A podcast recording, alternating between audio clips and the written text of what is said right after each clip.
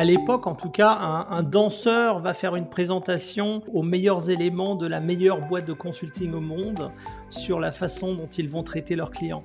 Ça paraît complètement euh, dingue sur le papier, mais au final, ça a très bien marché. ils nous ont d'ailleurs demandé d'y retourner deux années de suite, et ça, c'est particulier.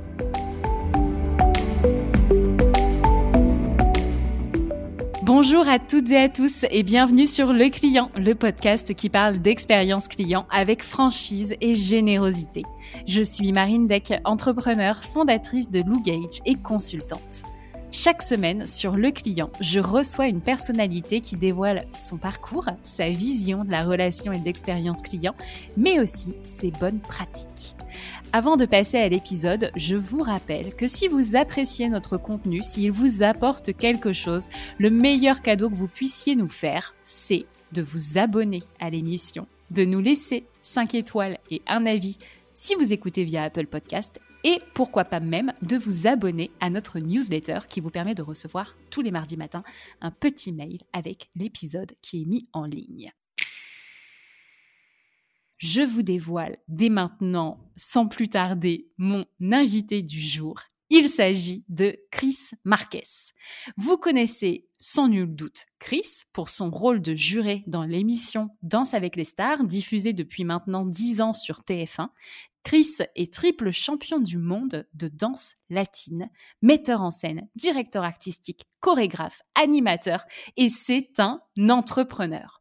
Et la raison pour laquelle j'ai invité Chris sur ce podcast, c'est parce que j'ai découvert, figurez-vous, qu'il avait fait il y a plusieurs années une conférence pour le célèbre cabinet de conseil McKinsey sur la relation client B2B et le formidable lien avec la danse de couple. Chris est plein de ressources, d'énergie et a un réel talent de communication. Ensemble, on a parlé de son parcours, de cette fameuse conférence de business, bref, je peux vous dire que sa carrière est utile à notre discipline, car c'est finalement très représentatif de ce qu'il se passe dans nos entreprises et du lien que l'on tisse avec nos clients. Vous allez voir, enfin, enfin vous allez plutôt entendre. Je vous laisse découvrir ma conversation avec Chris Marquez. Très bonne écoute. Écoute Chris, je suis hyper contente de t'avoir avec moi eh bien, écoute, moi aussi, je suis très content d'être là. Ça m'a fait plaisir de... que tu m'invites. Eh ben, c'était vraiment, euh, on va dire que j'ai sauté sur l'opportunité. Si un jour on m'avait dit dans ma wish list d'invités que j'aurais Chris Marquez, bah ah non, tu vois, j'avais pensé à plein de trucs, mais pas forcément à ça. Mais du coup, justement, c'est d'autant plus euh, pertinent et intéressant. Donc, je trouve ça cool de pouvoir euh, des fois court-circuiter un peu les wish lists qu'on se fait pour pour avoir du contenu ultra intéressant parce que je sais que ça va être très intéressant. Écoute, moi ça me fait plaisir également parce que c'est vrai qu'on me connaît pour une seule chose, c'est donc Danse avec les stars à l'antenne. Mais en mhm. réalité, moi j'ai déjà eu plusieurs vies, dont une euh, dans l'entrepreneuriat et le commerce électronique euh, il y a euh, une quinzaine, vingtaine d'années. Et donc ouais, effectivement, il y a j'ai pas mal de petites casquettes qui sont toutes différentes par rapport à, à l'activité dans laquelle je suis en ce moment. Mais oui, parce que du coup, donc triple champion du monde de danse latine avec ta femme qui est aussi ta compagne, membre du jury de Danse avec les stars, metteur en scène, tu es en train d'écrire un livre aussi en ce moment. Mais ce que j'ai découvert en écoutant donc le podcast de, Pauline qui est juste génial, et si vous voulez en savoir plus sur le parcours de Chris, allez écouter cet épisode qui est très très intéressant. Et donc lors de cet épisode, je découvre effectivement euh, la carrière que tu as eue avant dans le commerce électronique et où ça t'a mené donc à cette fameuse conférence dont on va pouvoir parler. Mais donc, du coup, euh, si on rembobine un petit peu, donc, pour notamment financer tes cours de danse à l'époque, tu décides euh, de rentrer dans le business du commerce électronique. Absolument. En fait, je, je débarque en Angleterre, j'ai à peine 18 ans. Euh, j'ai une formation, enfin, franchement, j'ai arrêté l'école à mon bac. j'ai fait un bac sciences et techniques du tertiaire option commerce international. Et, euh, et honnêtement, j'avais pas bien plus que ça. Et hum, j'arrive en Angleterre, le cursus de la danse sportive, il est, euh, il est particulier parce que ce ne sont que des cours privés qu'il faut prendre. Euh, ça, ça, ça, demande des sommes absolument faramineuses, mmh. ne serait-ce que pour s'entraîner pendant quelques mois pour une compétition. Et donc, oui, très rapidement, les petits boulots ne suffisent pas. Il faut absolument que je me trouve réellement un vrai job, hmm. qui me permette de financer tout ça. Et je tombe dans une boîte d'informatique pour laquelle en fait je postule simplement pour un job de, de, de vendeur de pièces informatiques. Et, euh, et, je rentre chez eux et c'est vrai que j'ai été très à l'aise, très confortable. C'était super parce que c'était déjà une énergie de start-up. Euh, et donc, euh, ils ont décelé chez moi une capacité en marketing et en com qui était assez intéressante. Et donc, ils m'ont très rapidement demandé de m'occuper un petit peu du marketing et de la com de la boîte. Euh, donc, je suis devenu le directeur du, du marketing pour cette boîte. Et un jour, je leur dis, le futur, c'est réellement dans le commerce électronique. Il faut qu'on arrête, en fait, notre positionnement qui était un petit peu old school de simplement euh, de vente euh, téléphonique euh, mhm. de, produits dans la grande distribution informatique. Et je leur propose une idée qui est basée sur des, solutions qui sont encore les solutions majeures aujourd'hui, SAP, SAP qui est la solution qui voilà fait fonctionner BMW, Nike, TF1. Mhm. et la seule différence, c'est qu'à l'époque, SAP n'avait pas justement de n'avait pas un vrai positionnement online. Et donc, ce que j'avais décidé, j'avais décidé de, prendre SAP, d'y coupler une base de données Oracle qui me permettrait en fin de compte d'alimenter en même temps un site, euh, euh, internet. Et, et donc, petit à petit, je développe cette idée, j'y rajoute un software, euh, un programme euh, sud-coréen euh, qui fait de la personnalisation en ligne euh, et tous ces concepts, en fait, étaient vraiment particuliers à l'époque. Euh, mais il se trouve que l'idée fonctionne et surtout, il se trouve que euh, un jour, mon patron me demande d'aller présenter cette idée à IBM Finance et on repart avec 6 millions de livres pour justement compléter le projet. Donc, je deviens directeur du commerce électronique à 21 ans pour une boîte de 40 millions de livres. Non, mais c'est ça. Et à la base, tu n'y connaissais rien, quoi. Que dalle Donc non, mais franchement, chapeau, bravo, bravo. Et donc, tu, euh, tu prends cette, euh, cette nouvelle fonction, tu continues tes, euh, tes, tes cours de danse, t'avances, t'avances, t'avances, et à un moment, il te tombe sur le nez, concrètement, une proposition de McKinsey. Raconte-nous. Alors ça va encore un petit peu plus loin, c'est-à-dire que je, je, prends mes fonctions de, directeur du commerce électronique. Euh, la boîte euh, commence à faire un chiffre d'affaires de 60 millions de livres, euh, ce qui à l'époque était déjà pas mal du tout. Euh, mes opinions sur le commerce électronique commencent à être publiées aux États-Unis. dans des magazines comme Business 2.0 et des magazines qui étaient vraiment des magazines d'industrie. Et il se trouve que un chasseur de tête m'approche euh, pour me dire que voilà, il a un client qui est intéressé par mon profil, qui souhaiterait que je parte à, San Francisco, et donc euh, m'offre, me fait une proposition absolument dingue pour partir. Et je, et je la refuse en fait. Et ce jour-là, je laisse tomber tout le commerce électronique, toute l'informatique pour me concentrer uniquement sur la danse. Oui, qui était, euh, qui, était à l'initiale de, de, tout ça. Et t'arrivais à jongler entre ce job-là et tes cours? C'est ce qui était ultra difficile. C'est-à-dire que c'était bien sûr un job qui n'était pas juste ce qu'on appelle du 9 to 5, euh, c'est-à-dire que voilà, les heures, elles étaient très longues, euh, mais c'est vrai que ça correspondait à mes heures d'entraînement quand même, parce que je débarquais au bureau pour 9 euh, heures du matin, je restais au bureau jusqu'à 20h, 20h30, à 21h, je commençais mes répétitions jusqu'à 1h du matin, et ensuite, en fait, ça me permettait le lendemain matin d'aller bosser tranquillement. Le vendredi soir, je fermais la porte du bureau et euh, à 21h, 22h, je prenais l'avion pour aller faire une compétition à l'autre bout du monde avec mon épouse et je revenais euh, juste à temps le lundi matin. Donc c'était c'était marrant, c'était intéressant, mais c'est vrai que d'une certaine façon, j'avais besoin justement de cette double stimulation de de la danse d'un côté et de l'autre côté en fait euh, le euh, ce que ce que j'adore qui est donc euh, résoudre des, des problèmes, résoudre des énigmes, trouver un, des, des, des solutions à des problèmes techniques. donc ça ça me fascinait. Mais c'est vrai qu'un qu'un jour voilà, j'ai dit si, si ça ne m'excite pas de partir à Silicon Valley avec euh, un pont d'or, euh, très clairement, je, je, ne devrais pas en fait euh, donner autant d'heures de ma vie à cette industrie et on se concentre sur la danse. Sauf que on se concentre sur la danse, mais mon besoin d'entrepreneuriat, mon besoin de, de travailler euh, au sein d'équipes. Et, voilà, moi, dans ma tête, j'ai réellement un, un côté euh, entrepreneur et fan de, de la technologie en général. Ça ne me quitte pas. Et donc, en fait, j'approche euh, notre petite, notre petite entreprise, petite société en Angleterre de danse d'une façon un petit peu surprenante. Et donc, je commence à rentrer euh, dans des cercles de clients qui sont un peu inhabituels pour des danseurs. Et c'est vrai que voilà, notre liste de clients, c'était euh, les géants de l'industrie pharmaceutique, c'était euh, ça, pouvait aller de Pfizer à American Express, c'était de très très grosses boîtes. Et un jour, on est contacté par McKinsey. Et donc, ça faisait déjà quelques années que j'étais plus du tout dans la boîte informatique. Mais McKinsey avait entendu parler, en fait, de ce couple qui avait une façon de parler des affaires euh, tout en y mêlant les concepts de la danse. Et il se trouve que à cette époque-là, McKinsey avait vraiment envie de, de parler durant leur, euh, leur summer euh, university. En fait, ce qu'ils font, c'est que chaque année, ils invitaient leurs meilleurs euh, talents euh, chef de projet, etc., euh, à Cambridge, à l'université.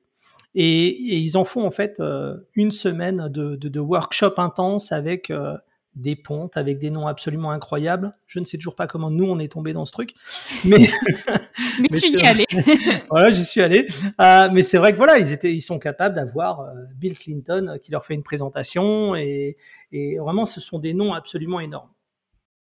Euh, pour, juste pour ceux qui ne le savent pas, donc McKinsey, euh, c'est quand même un, cabinet de conseil américain qui est ultra prestigieux, énorme, et, donc effectivement, c'est pas rien quand ils te contactent. Et de toute façon, bah, vu les interlocuteurs qu'ils ont et vu les, les speakers, euh, très clairement, c'est pas donné à tout le monde d'y aller. McKinsey, ce qui est intéressant, c'est que c'est c'est la boîte de consulting des boîtes de consulting. C'est-à-dire que quand on, quand, quand par exemple Barack Obama décide euh, d'établir un, un vrai dossier, une vraie recherche, un vrai dossier sur euh, le chômage et comment résoudre les problèmes du chômage aux États-Unis, euh, il fait pas, il fait pas appel à n'importe qui, il fait appel à McKinsey. Euh, mm. Vraiment, ils sont intégrés tout en haut de l'échelle en termes de consulting. Et donc voilà, c'est vraiment, c'est la boîte qui fait référence partout. et donc on se fait approcher à travers notre agent, nous disant voilà, ils ont, ils ont une, un objectif cette année. Euh, ils veulent en fait remettre euh, l'accent sur la relation client et le développement de la relation client. Parce que c'est un avantage d'être tout en haut et d'être la boîte de consulting absolument euh, voulue par tout le monde et que tout le monde s'arrache. Mais cette image, elle a aussi un impact sur le comportement, on va dire, des plus jeunes talents de McKinsey, qui peuvent de temps en temps, de par leur positionnement, parce que bon, bah, très simplement, ils le savent, ce sont les meilleurs, ils sont déjà chez McKinsey, donc automatiquement, ils ont déjà sauté plein, plein, plein d'étapes. Il y a des possibilités que quand les plus jeunes membres de McKinsey arrivent chez des clients, euh, ils soient si rapides et capables de régler des problèmes si rapidement que de temps en temps, ils sautent des étapes dans la relation client.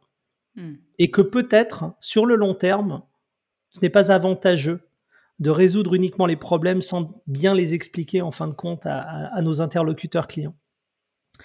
Et donc ils me disent, voilà, est-ce qu'on peut potentiellement utiliser la danse comme vous le faites euh, maintenant, mais pour parler spécifiquement de la relation client?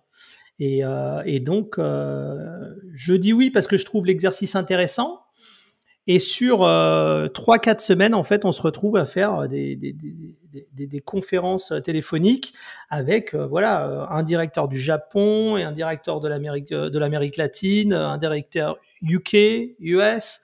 Et donc, on développe cette présentation ensemble. Et normalement, c'était deux des directeurs qui sont absolument super, hein, mais ce sont deux des directeurs qui étaient censés faire la présentation. Et au cours de la, de la recherche et de la création de ce, ce petit, euh, ce petit projet, euh, projet euh, il me demande tout simplement de présenter moi-même ce segment. Et donc, et donc voilà comment on a été approché. Ils remettent la barre encore un peu plus haute sur la demande initiale qu'ils t'avaient faite. Exactement. Et surtout, au fait, c'est d'être complètement fou. C'est-à-dire que il faut, il faut juste s'imaginer le, le, positionnement. C'est-à-dire que à l'époque, en tout cas, un, danseur va faire une présentation aux meilleurs éléments de la meilleure boîte de consulting au monde sur la façon dont ils vont traiter leurs clients. Ça paraît complètement euh, dingue sur le papier, mais au final, ça a très bien marché. Et ils nous ont d'ailleurs demandé d'y retourner deux années de suite. Exactement. Et ça, c'est particulier. Parce que chose qu'ils ne font pas, d'habitude. Et alors, qu'est-ce que tu leur as raconté du coup? Ben, Comment ça s'est passé? La première chose, c'est qu'en fait, euh, plus on discutait de cette relation client, plus on, plus je me rendais compte que les problèmes en fait naissent au départ, souvent.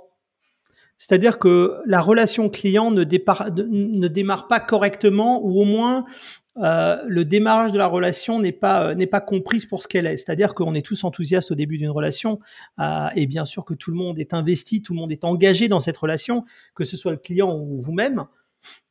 Mais on sait très bien que ça, c'est la période de noces. Euh, c'est le début, ça ne va pas continuer comme ça.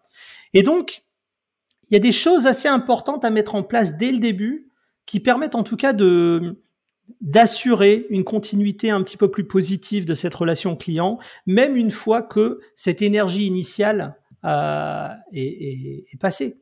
Donc, euh, je sais pas, je peux, je peux donner des exemples. Mais par exemple, la première phase de cette présentation, je leur en parle en fait comme c'est la phase de découverte. Par exemple, dans un couple de danse, on a réellement cette phase de découverte au début de ce couple, euh, deux personnes qui ont un talent incontestable d'un côté et de l'autre, mais par nature, par définition, des approches complètement différentes, euh, des envies complètement différentes, des ressentiments complètement différents.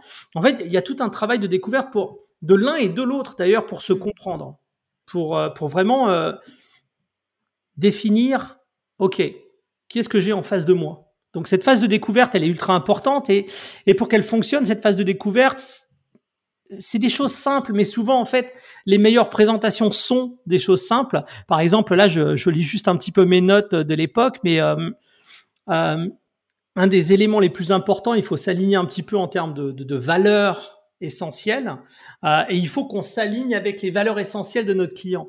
Donc, par définition, il faut approcher tout ça avec euh, une générosité de mindset. Euh, le mindset en français, je ne sais jamais comment on le dit. Il y a plein de bah, mots que je n'ai pas. L'état d'esprit. Je pense que tu veux dire, enfin voilà, c'est faire preuve d'intelligence émotionnelle. Oui, exactement, exactement. Exact. Et donc, cette générosité, elle est importante parce que il faut surtout pas au départ euh, croire qu'on a compris, alors que c'est simplement euh, une, une, une, déformation. On croit qu'on a compris, c'est impossible d'avoir compris l'autre aussi rapidement au début d'une relation. Et donc, il faut être généreux, il faut être ouvert. Euh, il faut également aligner les attentes et ce qu'on, ce que chacun veut dire par excellence. Parce qu'en fait, on est, on a, on a toujours en fait, c'est en tout cas dans les grosses boîtes de consulting, on a toujours cette approche du du, euh, du blueprint, euh, c'est-à-dire que dans le contrat est déjà installé euh, ce qu'on attend l'un de l'autre et, et, ce qu'on attend du hmm. projet. Mais la réalité, c'est que souvent sur le terrain, une fois qu'on commence à travailler avec le client, elle est là la découverte. Elle est là en fait. C'est à ce moment-là en fait, c'est de personne à personne qu'on doit s'assurer tout d'abord qu'on parle bien de la même chose en termes de, résultats escomptés, de résultats voulus, quels sont les objectifs qu'on a en tête? Euh, donc, euh, aligner ses attentes. Euh, et ensuite, ça paraît bête, mais il y avait un truc sur lequel on était très clair avec les équipes de McKinsey et nous, c'est que le temps est ultra important. C'est-à-dire que il faut définir dès le début de cette relation client, et là je parle vraiment de, je, parle vraiment quand on parle de clients avec euh, des projets, non pas, euh, non pas forcément de, pas, pas, forcément de B2C, plutôt du B2B. Euh, mais il faut définir dès le départ ce qu'on attend dans la durée. qu'on soit tous d'accord que un résultat ne, ne, peut être attendu que, je dirais n'importe quoi, mais dans des mois et non pas des semaines. Parce que souvent, en fait, ça devient déjà le niveau 1 de friction, c'est qu'en fait, les choses ne vont pas assez vite. Hmm. Alors que pour le client, par exemple, alors que pour le consultant, eh ben, lui, pour lui, il est en train de passer ses procédures tels qu'il doit les passer et que tout se passe bien et qu'on est à l'heure. Donc aligner, s'aligner, réussir à embriquer en fait les rouages euh, du euh, du prestataire, de l'entreprise, du consultant et de son client. Et donc ça, par exemple, c'était euh, c'était le premier slide de la présentation. Donc c'est ne pas s'arrêter à un brief, à un contrat qui a été signé. C'est que quand on commence cette mission, on remet tout à plat au départ pour voir si déjà on s'est bien compris, parce qu'on le sait tous, même dans notre vie perso, euh, entre euh, des SMS qu'on s'envoie et ce qu'on veut réellement se dire, euh, en plus tu y colles des emojis, bon bah en fait on voulait pas forcément le dire sur cette tonalité-là et ça peut générer des quiproquos. Donc on remet tout à plat. Exactement, et je pense que c'est important de se... Maintenant ça c'est un élément qui, qui s'applique à tout le monde qui a un mmh. client. Donc ça c'est à tous les clients, B2C, B2B, c'est une relation client. Une relation, par définition, c'est pas un instant T. Une relation dure sur le temps, elle évolue. Cette relation qui est faite de deux entités différentes, elle est organique, elle doit être organique.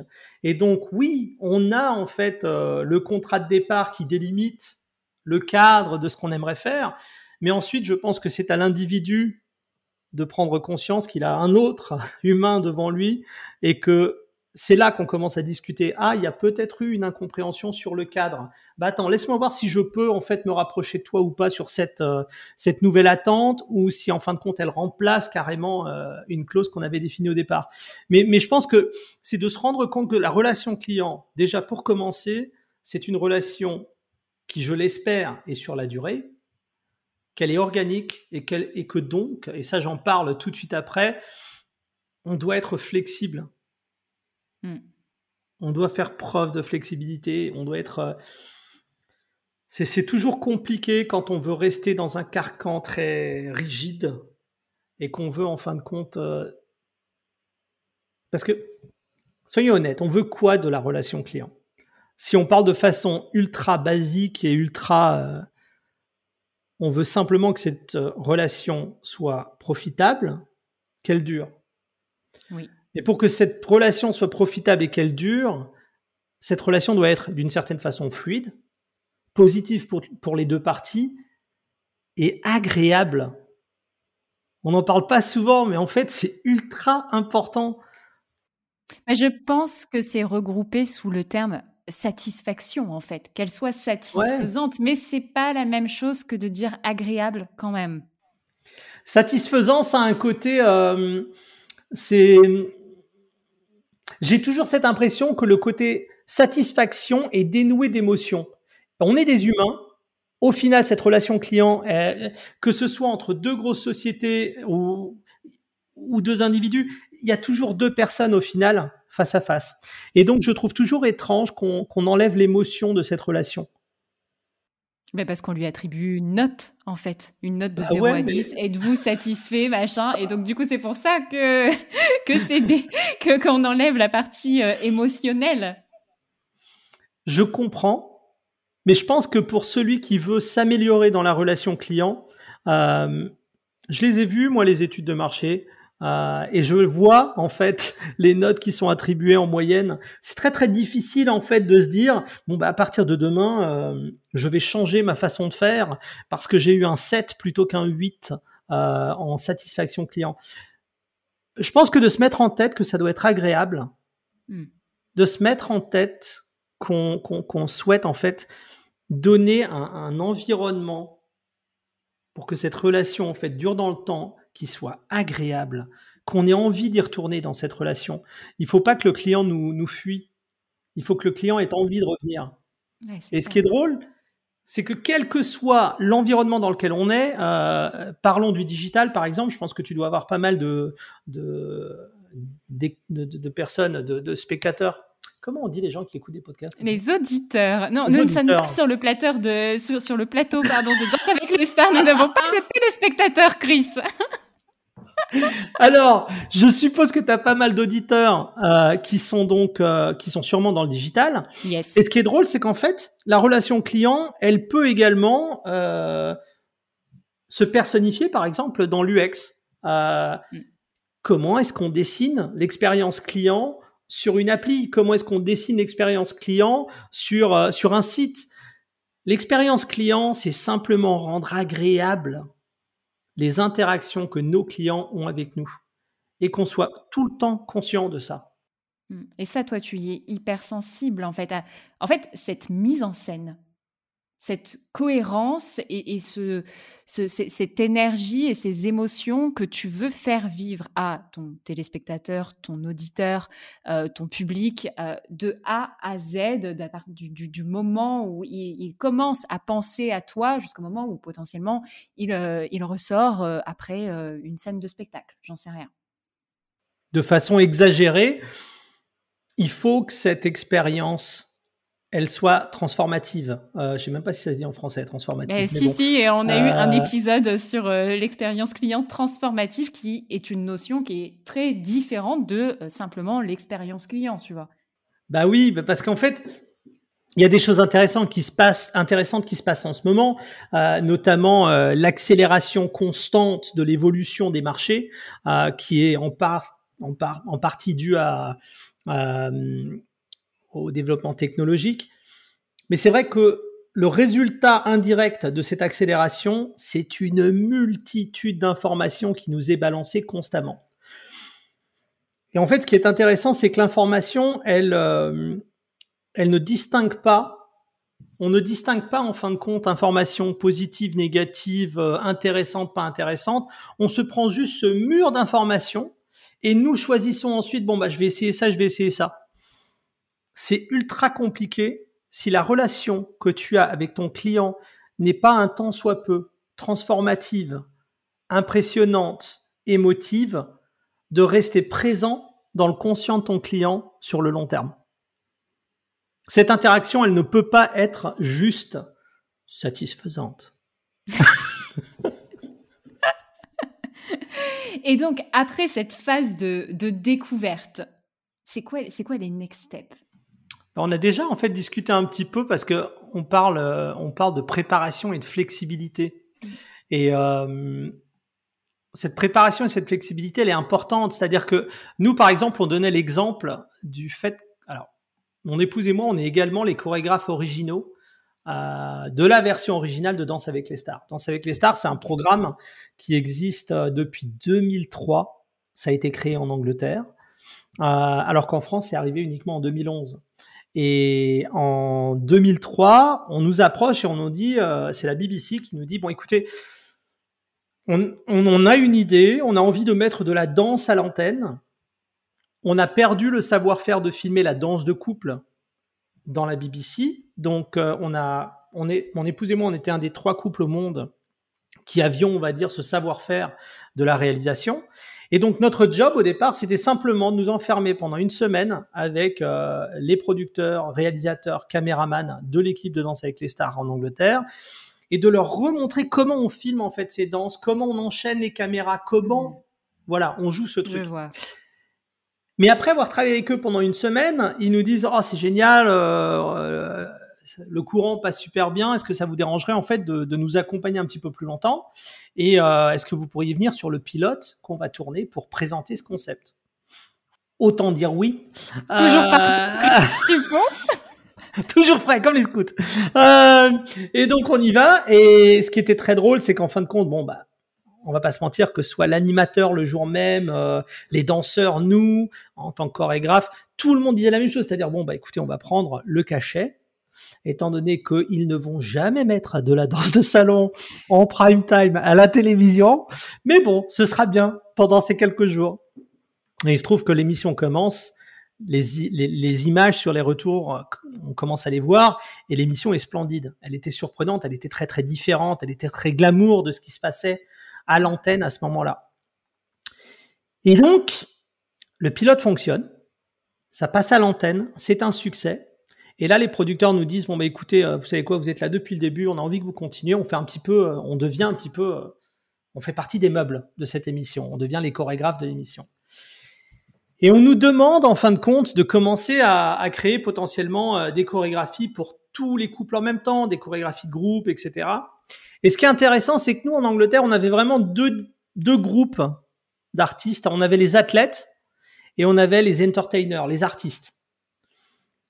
Et ce qu'on a vu très rapidement, c'est qu'on ne les traite pas de la même façon. C'est-à-dire que les athlètes qui sont, habitués à la discipline, à la, à la rigueur, euh, ils réagissent très très bien à une approche qui est beaucoup plus euh, technique, répétitive. Euh, voilà, c'est très droit. Les artistes, ils ont besoin en fait que de s'impliquer dans le développement. Ils sont, ils ont besoin de s'impliquer dans le process même et ils ont besoin d'avoir de l'espace pour s'exprimer à l'intérieur des chorégraphies. Donc en fait, on ne va pas créer des chorégraphies de la même façon pour un artiste que pour un athlète. Les deux ont le potentiel d'être incroyables. Euh, J'ai des athlètes qui ont fait des acrobaties et des, et des, des, des, des chorégraphies d'une technicité complètement dingue, mais vraiment dingue comme j'ai des artistes en fait qui ont réussi à exprimer en l'espace d'une minute trente des choses que je n'aurais jamais cru voir euh, d'un néophyte en danse. Faut pas oublier que voilà, ils savent pas danser à la base. Donc, on se prépare nous à être flexible. On accepte que quand on prend cette mission, hmm. bien que cette mission soit simple, faites une chorégraphie pour, on sait d'ores et déjà, on a déjà identifié que dans nos artistes, et pour tes auditeurs dans leurs clients, il y a des typologies différentes qui mm. réagissent différemment, qui ont des approches différentes, qui vont réagir différemment à des stimuli d'information. Et donc c'est là qu'on introduit en fait cet élément de être prêt à être flexible.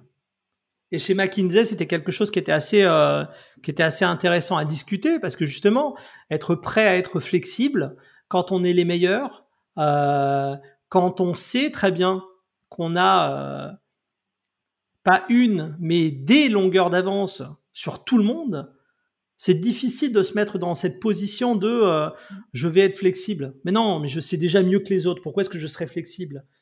Mais si, parce qu'en fait, notre client, il faut l'emporter avec nous pour atteindre le même objectif, en fait, au final, à la fin. C'est le même objectif, c'est juste qu'on y va d'une façon, juste, un peu péjoratif ce que je dis, mais euh, on y va d'une façon différente en fonction de la personne qu'on a en face de nous. Absolument. Maintenant, rappelons-nous de l'objectif d'avoir... Euh, j'ai l'impression de faire une conférence.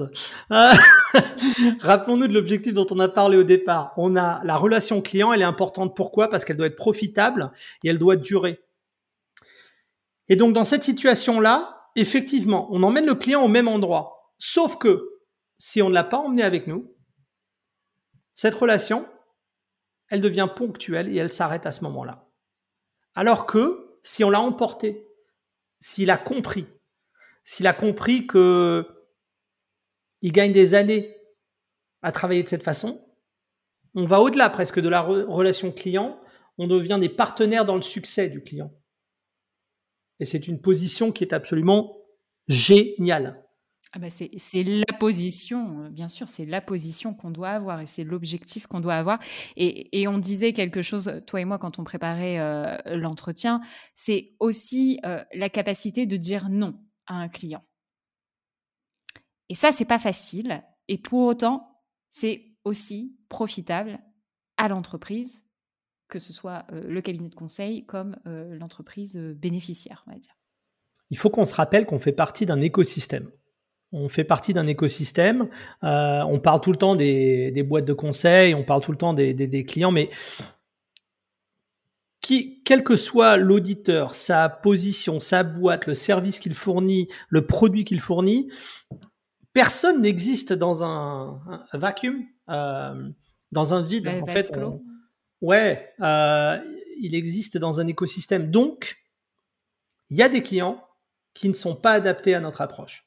Il y a des clients pour qui on n'est pas le meilleur conseil, on n'est pas le meilleur euh, prestataire, euh, voilà.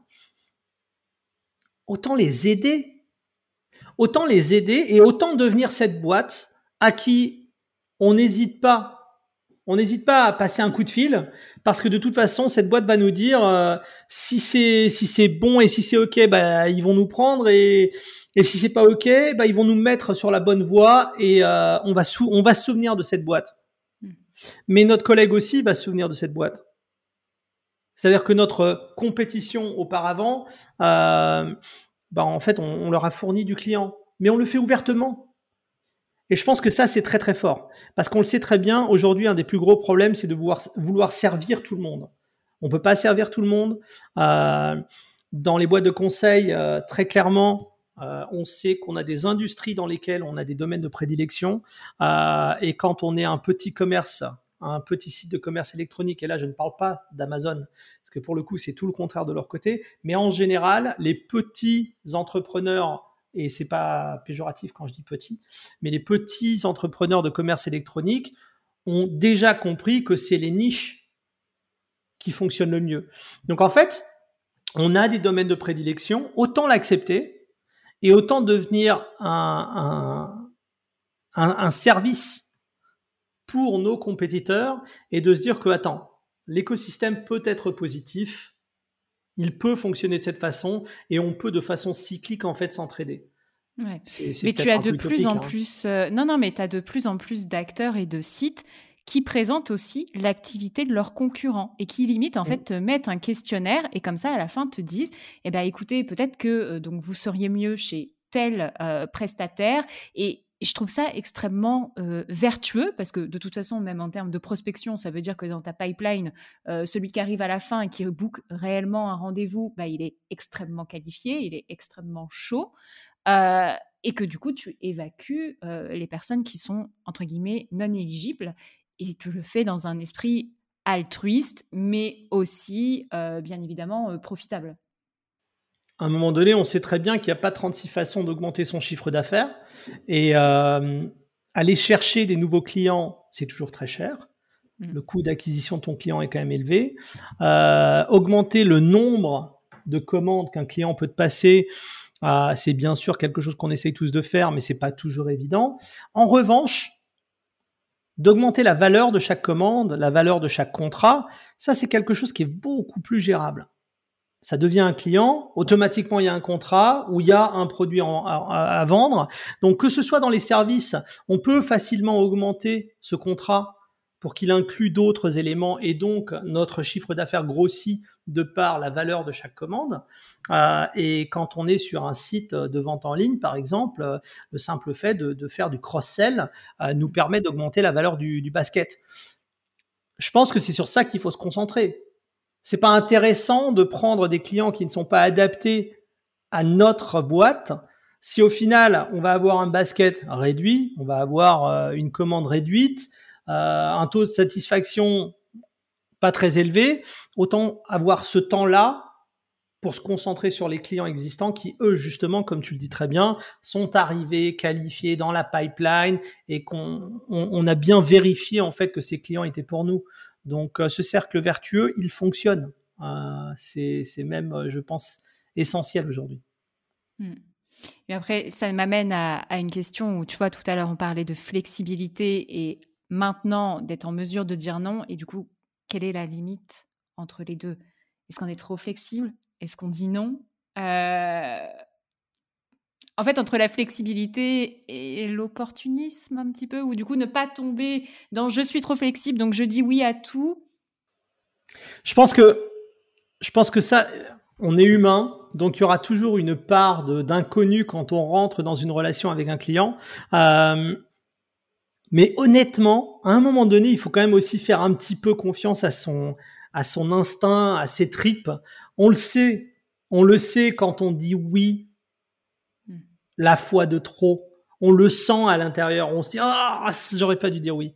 On le sait quand on fait quelque chose qui va un petit peu contre notre euh, notre nature. on est vraiment en train de le faire parce qu'on a envie de faire plaisir à ce client, mais est-ce qu'on lui est-ce qu'on lui rend vraiment service?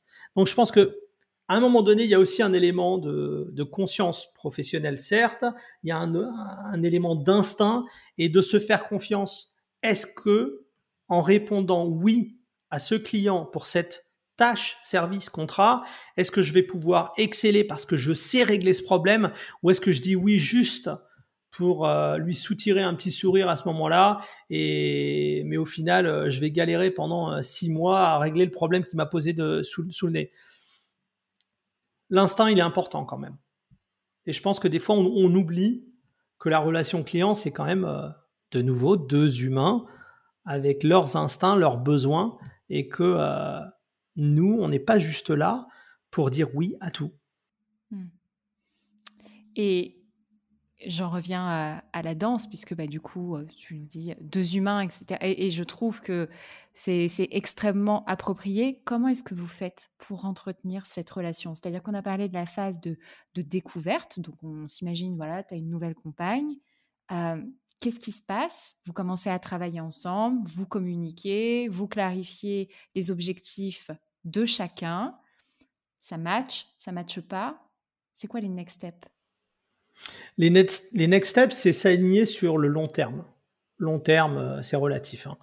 Euh, c'est s'aligner sur le fait que on s'est découvert, on a, on s'est aligné plus ou moins sur les valeurs, on sait à peu près où on veut arriver. Le pas suivant, on parle de méthode. Est-ce qu'on va s'aligner sur la méthode euh, dans, dans une société, ce sera les process. Quelles sont les procédures que vous allez mettre en place pour vous assurer du résultat Et ce qui est intéressant, c'est que moi, à ce moment-là, j'ai tendance à parler de, en anglais, mastery, en français, maîtrise. On accepte que ça prend du temps de maîtriser. On arrive à un moment donné où, de toute façon, pour livrer pour livrer euh, voilà de façon positive pour ce client, euh, il faut rentrer dans une phase de... C'est même pas la bonne traduction, maîtrise, pour mastery. Euh, parce qu'en fait, il faut rentrer dans une période d'apprentissage constant. Il faut rentrer dans une période où on dit, bon ben voilà, est-ce que, connaissant nos deux valeurs et nos deux approches, je peux mettre en place ce process Est-ce qu'il va correspondre aux deux personnes? Est-ce que le client va s'y retrouver? Est-ce que moi je vais m'y retrouver? Et est-ce qu'au final, à la fin de cette pipeline, à la fin de ce process, de cette procédure, est-ce que je vais réussir en fin de compte à livrer exactement ce qu'on m'a demandé de livrer? Quand on est un couple, c'est assez simple. Est-ce qu'on aime travailler? La danse, en fait, c'est la répétition de mouvements des milliers de fois. Euh, c'est certes avoir un petit peu de, de talent à l'intérieur, mais principalement, c'est d'avoir le goût de la répétition, c'est d'avoir le goût du travail continu, non-stop, de savoir que même si on se sent incroyablement bien dans ce mouvement, il y a toujours moyen d'aller chercher un petit peu plus loin. Et est-ce que les deux personnes ont cette même vision? Est-ce que ces deux personnes ont la même façon d'approcher le problème? Et donc, euh, pour nous, la phase suivante, c'est de se mettre d'accord sur les méthodes de travail. Et ça, dans la relation client, alors ça c'est plus approprié pour euh, les boîtes de conseil, consulting, conseil. Euh, est-ce que la boîte de consulting a bien défini quel est le process par lequel il va aider le client? Moi, j'ai vu des situations dans lesquelles le client signe le contrat et n'est pas toujours sûr de ce qu'il va obtenir au final. Alors ça, bien sûr, c'est pas dans les grandes boîtes de conseil, mais euh, dans les grandes boîtes de conseil, ça, c'est c'est souvent l'inverse. C'est-à-dire que si, si ce n'est pas dans le contrat initial, ça ne sera pas dans la réalité de toute façon. Euh, mais c'est vrai que dans les, dans les plus petites boîtes de conseil qui sont plus nombreuses, il y a souvent ce problème. Est-ce qu'ils ont réellement défini avec leurs clients les livrables? Hmm. Un vrai sujet de, communication et, et c'est pas facile de coordonner, euh, de, coordonner deux humains, deux entités, parce que là, on, on parle d'humains, il y a aussi, voilà, les entités, les process qu'il y a derrière, euh, la, culture d'entreprise, la culture client, et du coup, est-ce que, est que deux entreprises peuvent travailler ensemble pour créer quelque chose de vertueux et euh, de pérenne et profitable euh, à chacun? Et qu'est-ce qui se passe alors à la fin de, à la fin de, cette, de cette conférence? Bah écoute, à la fin de cette conférence, ce qui est très drôle, c'est qu'en fin de compte, il y a une étape additionnelle dont on parle. Et dans la, j'ai tenu à en parler parce qu'en fait, je trouve que c'est vraiment le, la comparaison parfaite entre le monde de la danse et la relation client. C'est suivre et guider. Euh, on a toujours cette impression que euh, dans un couple de danse, et j'entends ça souvent, l'homme guide et la femme suit. Mm-hmm. C'est uniquement vrai dans les couples de débutants. À partir du moment où on veut arriver à haut niveau, c'est un espèce de feedback loop. C'est-à-dire que l'homme peut-être initie, la femme certes réagit, mais renvoie une information qui guide l'homme à aller plus loin et ailleurs. Et donc en fait, on est constamment en train de se parler. Et en fait, ce cercle, il est essentiel dans la relation client. Parce qu'en fait, à partir du moment où on reste ouvert et à l'écoute de notre client, on est toujours à même de comprendre les tendances. On est toujours à même de comprendre ah, il y a un petit truc qui se passe. Je le comprends pas encore, mais je vais devoir y faire gaffe parce que je sens qu'il y a un petit problème qui est en train de se générer. Je ne sais pas d'où ça vient. Et eh ben en fait, ce feedback loop de guider et de suivre, euh, il faut bien comprendre que certes, ça va dans les deux sens, et c'est constant, c'est continu, c'est un travail continu. Donc, euh, on en arrive à ça, et à la fin de la présentation, euh, je leur explique tout simplement que voilà, si toutes ces étapes sont à peu près respectées, on peut garantir un résultat qui sera au moins satisfaisant. C'est ton mot préféré, là, je crois. Ouais, et peut-être même inoubliable. Et l'inoubliable, c'est ce qu'on essaye d'obtenir. Oui. Et donc, euh, je les laisse avec une danse. Euh, voilà, euh, mes danseurs, en fait, envahissent la scène et font une chorégraphie qui, en fait, regroupe tous les éléments dont je viens de parler. Et, et en plus de ça, au fur et à mesure que j'en parle, j'ai toujours une illustration physique d'un des danseurs qui illustre en fin de compte chacun des thèmes, guider, suivre, etc.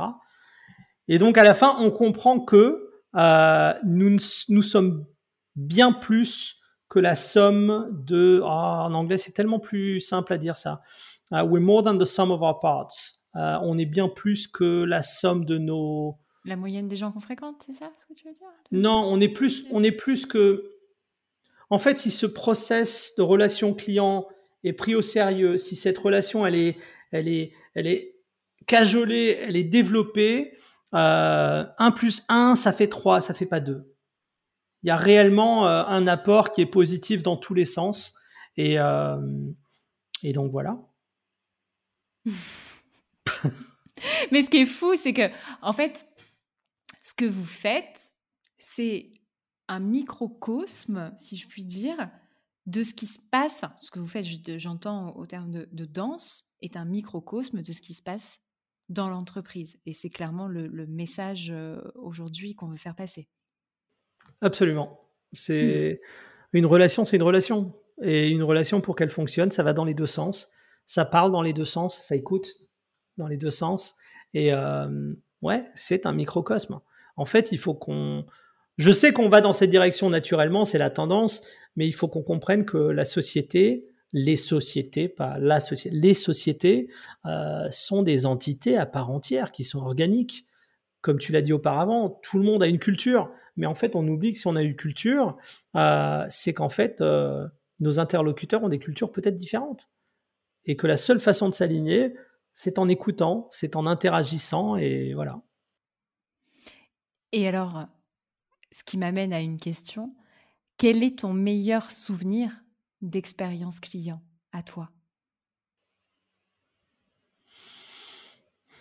Mon meilleur souvenir d'expérience client, ce qu'il faut savoir, c'est que euh, moi j'ai plein de clients euh, variés. Euh, je travaille pour des multinationales, je travaille pour des individus, je travaille pour des producteurs également. Et un de mes métiers, c'est d'être metteur en scène. Et on fait appel à moi un jour en 2015 et on me dit écoute Chris, voilà, on a, on a un concert, on a un concert qui s'appelle Star 80.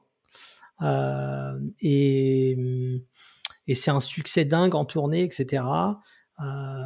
TF1 viennent de signer un deal avec nous pour faire une retransmission en direct de notre concert qui sera donné au Stade de France. Et, euh, en fait, il faut absolument qu'on retravaille tout le spectacle parce que le spectacle en tournée, euh, c'était génial en termes d'énergie, euh, c'était super, mais c'est vrai que c'était pas forcément un objet télévisuel. Et donc, ils me disent, il faudrait vraiment que voilà, tu reprennes tout ça en main Je dis, bah, écoutez, super, avec plaisir. Euh, quelle est la date du concert? Et là, on me dit, euh, c'est le 4 ou le 5 mai, ce qui voulait dire dans 6 semaines. Et en fait, ce qui est génial, c'est qu'en fait, tu prépares pas un stade en 6 semaines. C'est-à-dire que deux mois et demi avant, tu dois déjà mettre en fait tous tes dossiers techniques et de sécurité. De... c'est enfin, c'est vraiment, ça se prépare pas en six semaines. Sauf que j'ai cadré la demande, j'ai limité la demande à ce qui se passait sur scène. J'ai limité mon champ d'action à réellement euh, améliorer le visuel, améliorer le spectacle en soi et le transformer en objet télévisuel. Ce qui voulait dire que déjà, ça, réduisait quand même le champ de ce que je devais livrer. Et euh, à partir de là, je me mets au travail. Ça deviendra un une des plus grosses audiences de TF1 en 2015. C'était vraiment un succès absolument dingue. Euh, je crois que euh, le jour J, ils avaient fait 7 millions et demi euh, et en replay après, ça montait encore plus haut. une de mes fiertés, c'est que je me retrouve à 11h, à 23h33 à rendre l'antenne à TF1 avec deux minutes de retard sur un direct de concert qui dure presque trois heures. C'est dingue. Et là, en fait, je, je m'assois, on rend l'antenne, euh, je m'assois dans les gradins et je vois juste le stade se vider. Et euh, le client, qui était donc le producteur du spectacle, vient me voir et me dit Chris, j'arrive pas à croire ce qu'on vient de faire, c'est c'est magistral, c'est génial. Et euh, et ben ça, c'était une de mes meilleures meilleures expériences clients parce que il était inclus dans ce succès. Il n'a pas dit euh, ce que tu as réussi. Ce qu'on a réussi aujourd'hui, c'est magistral. Euh, c'est tellement beau ce qu'on a mis sur scène. C'est tellement, euh, il faisait partie de, cette aventure, on va dire artistique complètement. Et, euh, et je mesure ce que je dis parce que bien sûr, bien sûr que la, euh, le, producteur, de toute façon, devrait se l'approprier bien plus que moi, étant donné que ça fait des années qu'il est en tournée avec ce spectacle et qu'il en a fait le succès que c'est. Mais c'est très facile quand tu ramènes un, nouvel interlocuteur qui, qui, sait ce qu'il fait, qui fait son travail euh, correctement, euh, de vouloir attribuer en fait tous les lauriers à ce nouvel interlocuteur. Et c'était pas le cas. C'était vraiment une situation dans laquelle toute une équipe a fait. Hmm. Et euh, tout le monde en était fier. Et c'est devenu un client euh, qui, euh, qui, a été, qui a été mon client pendant sept ans. J'ai fait, je crois, plus de 300, 400 concerts avec lui. Donc ça, c'était une grande fierté, ouais. Waouh. Et alors, quel est ton pire souvenir d'expérience client À l'inverse? Il y en a un. Il y a du vécu. euh... Alors, mon pire souvenir de relation client, et c'est vraiment une frustration, c'est vraiment... Euh, le client est super, hein, c'est TF1 Production. Euh, j'ai été le directeur artistique de Danse avec les stars de la saison 1 à la saison 7, mm-hmm. donc les, 6-7 premières années. Et euh, j'en suis devenu le producteur artistique adjoint également sur les trois dernières années. Ma frustration dans la relation client avec euh, TF1 Production, c'est que j'avais vraiment un désir de leur fournir quelque chose de, fort, de leur fournir quelque chose de qui était vraiment unique pour eux. Et euh, c'est une des rares relations où euh, potentiellement je n'ai pas réussi à complètement expliquer ce que je faisais et comment je le faisais. Et donc, ça créait potentiellement des petites frictions. Euh, parce que chaque membre de l'équipe euh, me voyait faire ce que je faisais, mais uniquement euh, de leur prisme. Donc, par exemple, en tant que DA, c'est vrai que je pouvais débarquer au bureau et être au bureau de 9h à 19h. À 19h, je partais en salle de répétition pour être avec les artistes et vérifier un petit peu les chorégraphies de la semaine. Et m'assurer que tout était à niveau. Et euh, plus d'une fois, très très très souvent, euh, à 21h, 22, 23h, je partais en tournage de nuit pour euh, des magnétos, des séquences d'effets spéciaux, etc. avec certains des couples également. Et, et, ça pouvait se finir à 4h, 5h du matin. Sauf que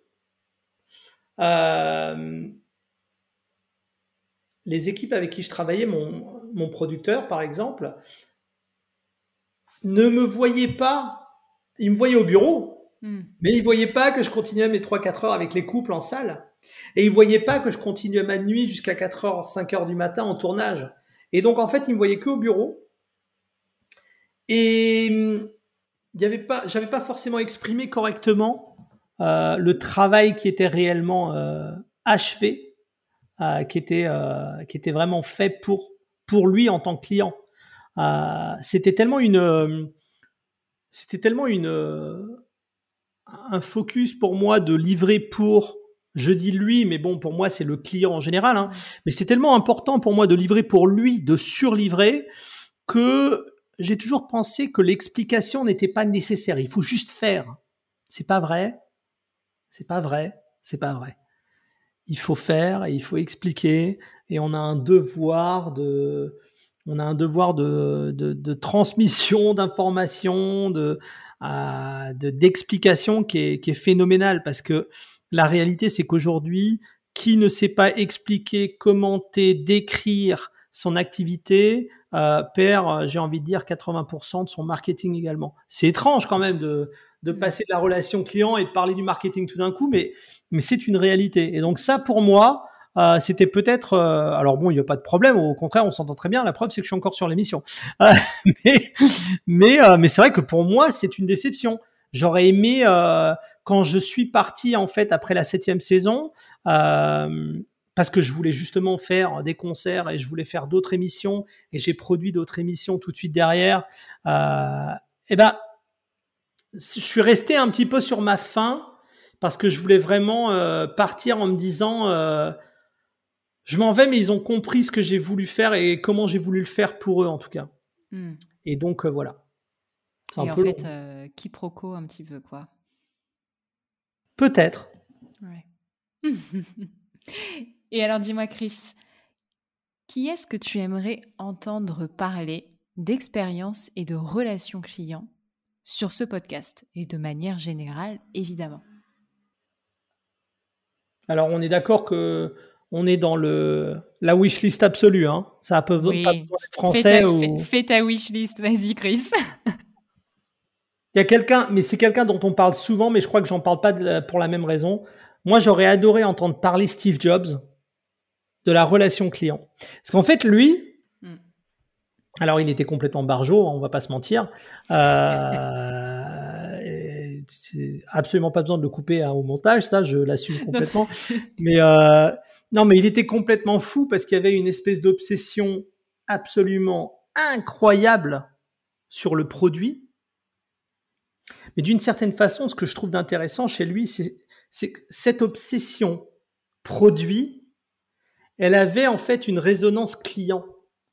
Ah, C'est-à-dire que lui, ce qui, était, ce qui était important dans sa tête, c'était d'offrir aux clients the most seamless, incredible, unforgivable experience through a product. Euh, inoubliable, j'en ai parlé avant. Une il, il, voulait absolument fournir une, voilà, il faut que ce soit inoubliable, il faut que ce soit euh, sans friction aucune. Mm-hmm. euh, et ça, je trouve qu'il a été engagé jusqu'au bout sur ça. Et donc lui, il approchait la relation client en étant obsédé, comme très très très très peu de dirigeants l'auront été euh, et le seront à mon avis, sur le produit. Moi, je trouve ça fabuleux. Je trouve ça fabuleux. Et après, de l'autre côté, on a des gens comme Elon Musk et j'allais te dire, je trouve que moi, Elon Musk s'en rapproche quand même. Alors il s'en rapproche, sauf que, à mon avis, et c'est son côté, euh, c'est sa formation euh, presque d'ingénieur, à mon avis, hmm. qui parle le plus. Moi, je j'adore Elon Musk, mais il s'en fout royalement de, de, de, l'expérience client en fait. Lui, ce qui l'intéresse, c'est l'efficacité de la transaction et l'efficacité euh, du produit. Donc, ce qui l'intéresse, ce qui le motive, c'est de réellement mettre sur pied un produit absolument impensable, euh, qu'on pourrait quasiment penser de révolutionnaire, sur le marché maintenant et de façon la plus efficace possible. Je crois qu'il est beaucoup plus détaché de la relation client que ne l'était d'une certaine façon Steve Jobs. Même si leur obsession sur le produit, en fin de compte, à mon avis, justement, elle est identique. Et je trouve ça d'intéressant. Il faut pas oublier non plus que euh, ont des obsessions produits, mais Steve Jobs avait une obsession qui était je ne veux pas forcément être celui qui euh, innove dans le produit réellement. C'est-à-dire que la force de Steve Jobs, c'était de prendre des technologies disparates qui existaient à l'instant T, d'accélérer et de perfectionner les systèmes de fabrication et de créer un produit innovant à partir de ça. Alors que Elon Musk, lui, ce qu'il veut, c'est réellement innover, mais jusqu'au composant près. Le mec est, quand même en train de mettre une puce dans la dans le cerveau d'un d'un cochon quand même. On va pas c'est particulier quand même. Mais voilà, lui, c'est une approche de l'innovation qui est complètement différente. Euh, il euh, il est inventeur, j'ai envie de dire. Hmm. Donc euh, mais voilà, ça c'est ça c'est vrai que c'est deux personnes que j'adorerais entendre parler. Bah, dis donc, là, c'est un sacré, c'est un sacré challenge que tu balances. Prends note. oui, oui, bah, écoute, euh, merci, merci. Je, suis contente là, tu vois. non, mais tu vois, en France, c'est vrai que euh, moi, j'aimerais, alors vraiment un truc qui serait génial. Moi, j'aimerais que tu, tu parles à Xavier Niel. Hmm. J'aimerais l'entendre parler parce qu'en fait, on parle tout le temps. On parle tout le temps de, l'entrepreneur, de l'industrialiste presque. Euh, mais ce gars-là, il a, il a tellement de choses à dire sur l'expérience client. Tu tiens pas la route en fait, surtout en France, si ton client n'est pas content. Ça marche pas. Il euh, faut pas non plus oublier que, alors c'est particulier parce qu'on est en train de vivre une une époque dans laquelle on est en train de se recentrer dans le dans le géographiquement régional. Euh, on est en train de, tout réorganiser autour du euh, du made in, que ce soit France, États-Unis, euh, partout en fait. Il y a que les Chinois que ça intéresse en fin de compte de continuer vraiment à, à travailler comme ils le faisaient auparavant parce que c'est très positif pour eux. Mais c'est vrai qu'on est en train de se recentrer. Mais grâce aux réseaux sociaux, on est quand même réellement devenu une communauté. C'est-à-dire que, oui, les différences culturelles françaises, américaines, anglo-saxonnes, chinoises, elles existent, bien sûr. Mais ça commence petit à petit à se refermer, je trouve. Ça commence à se, pas se refermer, à se resserrer. Hmm. Euh, je pense qu'on est quand même en train d'arriver à, une époque où euh, il faut qu'on arrête de se dire que ce qui est valable aux États-Unis n'est pas valable en France et vice versa. Et je pense que justement, nos startups qui ont quand même tendance à être des vrais succès en Europe, parce qu'on en a des superbes succès de startups en Europe, mais qui des fois ont du mal à percer aux États-Unis, je me demande si ça ne vient pas des fois euh, simplement d'une euh, d'une espèce de, de, complexe d'infériorité euh, qui dit euh, si on n'est pas en fait euh, Silicon Valley authentique, bah on peut pas marcher aux États-Unis. Et donc croyance limitante. Bah ouais, mais je pense qu'en fait cette raison, tu vois, c'est vrai que ce serait super d'entendre parler des dirigeants à l'international parce que je pense que ces différences en fait elles se rapetissent très rapidement quand tu commences réellement à parler des humains un humain euh, qui est basé au Massachusetts, au fin fond des États-Unis ou euh, à Wuhan, oui, leur expérience de vie va être très différente, mais leurs besoins réels, euh, on est quand même des humains, on a les mêmes besoins au final. Donc je pense que ce serait bien d'entendre parler un petit peu plus de façon internationale de l'expérience client.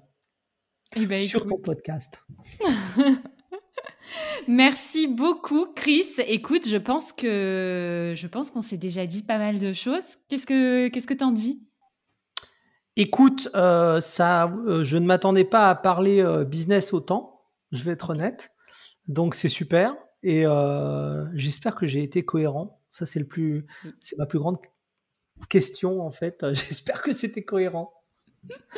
Mais oui, mais oui, ne, t'inquiète pas. Et merci pour, euh, merci pour cet échange. Merci pour, euh, pour ce parallèle avec la danse qui, a, qui prend énormément de sens et qui a tout son sens. Et je suis contente que, que tu m'aies accordé et que tu nous aies accordé ce moment-là. Euh, un, ça me fait plaisir. et deux, je pense que ça fera plaisir aux auditeurs et aux auditrices de t'entendre parler de, de la relation client B2B. Bah, de merci découvrir une partie de toi qu'on ne connaissait pas forcément jusqu'ici. Oui, effectivement, ouais. effectivement, c'est une première. Hein. en tout cas, merci Marine, c'était un vrai plaisir. Et euh, ouais, absolument, on refait ça quand tu veux. Ça marche, merci Chris. Merci. Voilà les amis, merci à toi Chris pour cet échange, merci beaucoup. J'espère sincèrement, chers téléspectateurs, chers auditeurs, que cet épisode vous a plu. Si c'est le cas, abonnez-vous, n'oubliez pas de nous mettre 5 étoiles et un avis si vous écoutez via Apple Podcast et surtout partagez le podcast autour de vous, ça nous aide beaucoup. Je vous souhaite une très très bonne journée et je vous dis à la semaine prochaine. Bye